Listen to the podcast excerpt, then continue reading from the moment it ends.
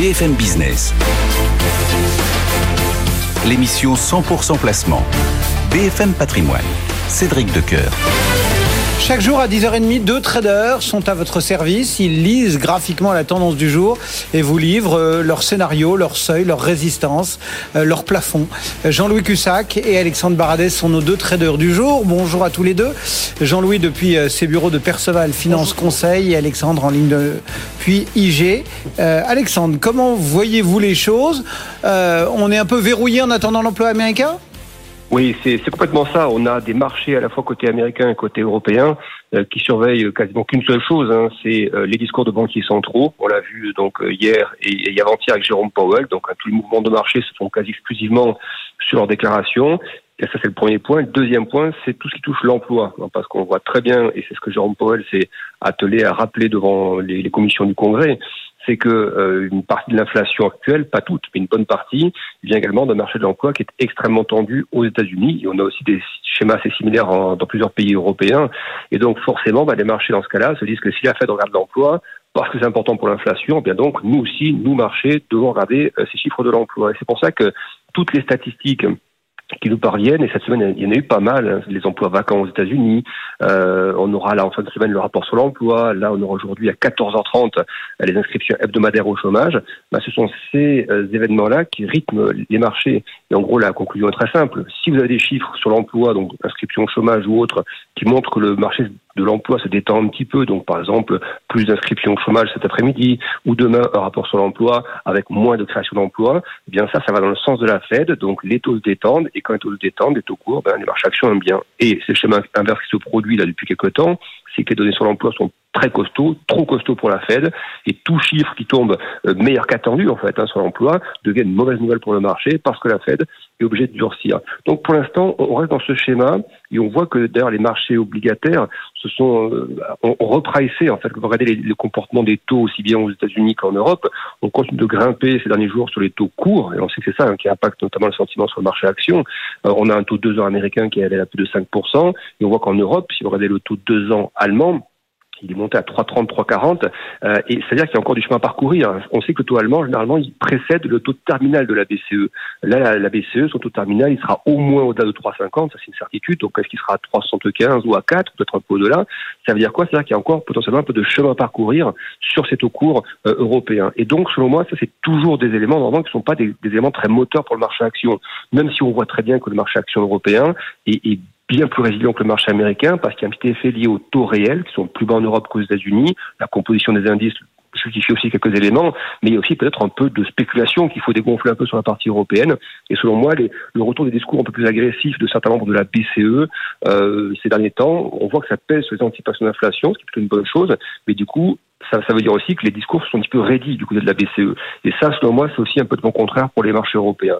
Donc, pour moi, le cadre, pour l'instant, sous 7004, il n'y a pas de, il n'y a pas de réaccélération à, à, jouer, je pense. Pour l'instant, c'est plutôt, on, voit que ça se tasse. On a des valeurs de luxe qui marquent des plus bas d'une semaine, par exemple. Bon, voilà, ben, c'est des quelques prises de gains. Moi, je pense qu'on a un, environnement qui peut permettre la continuité de ce mouvement un peu de prise de gains. Euh, donc, voilà, pour l'instant, je, je, pense qu'il y a plutôt des, plutôt, encore une fois, des retracements, des consolidations à jouer que vraiment des phases très accélérantes. Tant qu'il n'y a pas de vue sur le taux terminal de la BCE, tant qu'il n'y a pas de bonnes stats sur l'emploi côté US, pas de stats qui se dégonflent côté US hein, sur l'emploi, pour moi, pour l'instant, c'est plutôt des des consolidations, des retracements, donc plutôt viser les 7002 ou un petit peu en dessous, plutôt que jouer le 7004 et au-delà pour l'instant. Voilà le regard, le scénario proposé par Alexandre Baradès, Jean-Louis Cussac chez Perceval. Quelle est la lecture que vous faites euh, de euh, ce marché? Eh bien, toujours euh, l'idée d'acheter reste présente. Il n'y a pas il a, pas d'amorce, si vous voulez, de quelque chose, de quoi que ce soit, qui pourrait nous permettre de penser que le marché va baisser. Alors l'emploi, quand il est vigoureux, les marchés baissent, mais euh, remontent derrière. Et quand l'emploi est mauvais, on monte. Donc, vous voyez, ces, derniers temps, en tout cas, c'était comme ça. Et là, Powell nous dit qu'il n'y a rien de décidé pour la prochaine réunion de la Fed. Du coup, on est avec un volume à, ce, à 10h30 là de 350 millions. On croirait que Londres est fermé, que New York est fermé. Enfin, c'est hyper calme. Il n'y a pas de, mouvement violent sur les actions du CAC 40. Il n'y a rien qui émerge. Et euh, oui, c'est vrai, nous sommes en situation d'attente euh, des statistiques hebdomadaires, attention, hein, de l'emploi. Bon, ça ne devrait pas non plus surréagir. Hein. On avait hier une accalmie sur les taux souverains à 10 ans. Ça se retend un petit peu là sur le boom ce matin. Du coup, l'euro-dollar se reprend un petit peu, mais bon, il avait bien baissé. Donc cette petite tension sur les taux euh, euro européens, du coup, fait que l'euro remonte.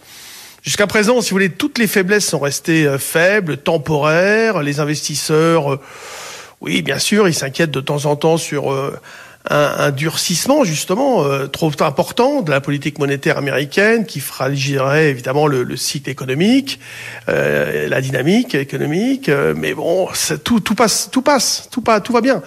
Donc là, après, c'est vendredi, l'emploi US qui va être hyper attendu. Il n'y a pas de signal de baisse. On achète. Ce matin, on a proposé vers les 7300. Là, alors hier c'était pareil. On est passé un petit peu en dessous à l'ouverture, et puis après c'est remonté.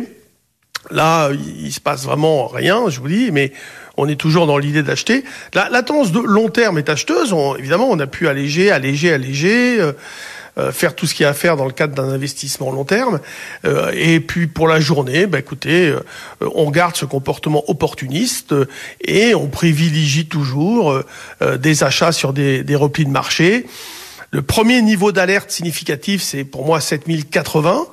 Euh, bon après, on aura peut-être des signaux intraday qui nous montreront une dégradation forte avec du volume, par exemple. Mais là, on baisse, d'accord, mais encore une fois, avec un volume ridicule. Euh, sincèrement, Cédric, 350 millions à cette heure-là, c'est quand même assez rare.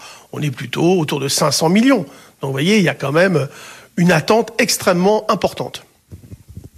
Merci à tous les deux donc, Jean-Louis Cussac, Alexandre Baradez, euh, Perceval donc pour Jean-Louis et IG pour Alexandre.